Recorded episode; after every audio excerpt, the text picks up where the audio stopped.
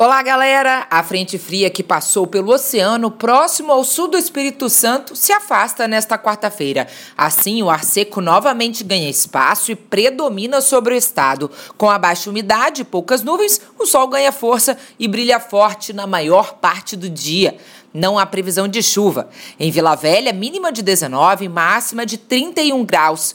A intensidade dos ventos diminui. Eles sopram entre 5 e 10 nós, com rajadas de até 20 nós, predominantemente de norte pela manhã e passando a nordeste à tarde. Ondas de um metro a um metro e meio, com ondulação de nordeste e período de pico em torno de 6 segundos.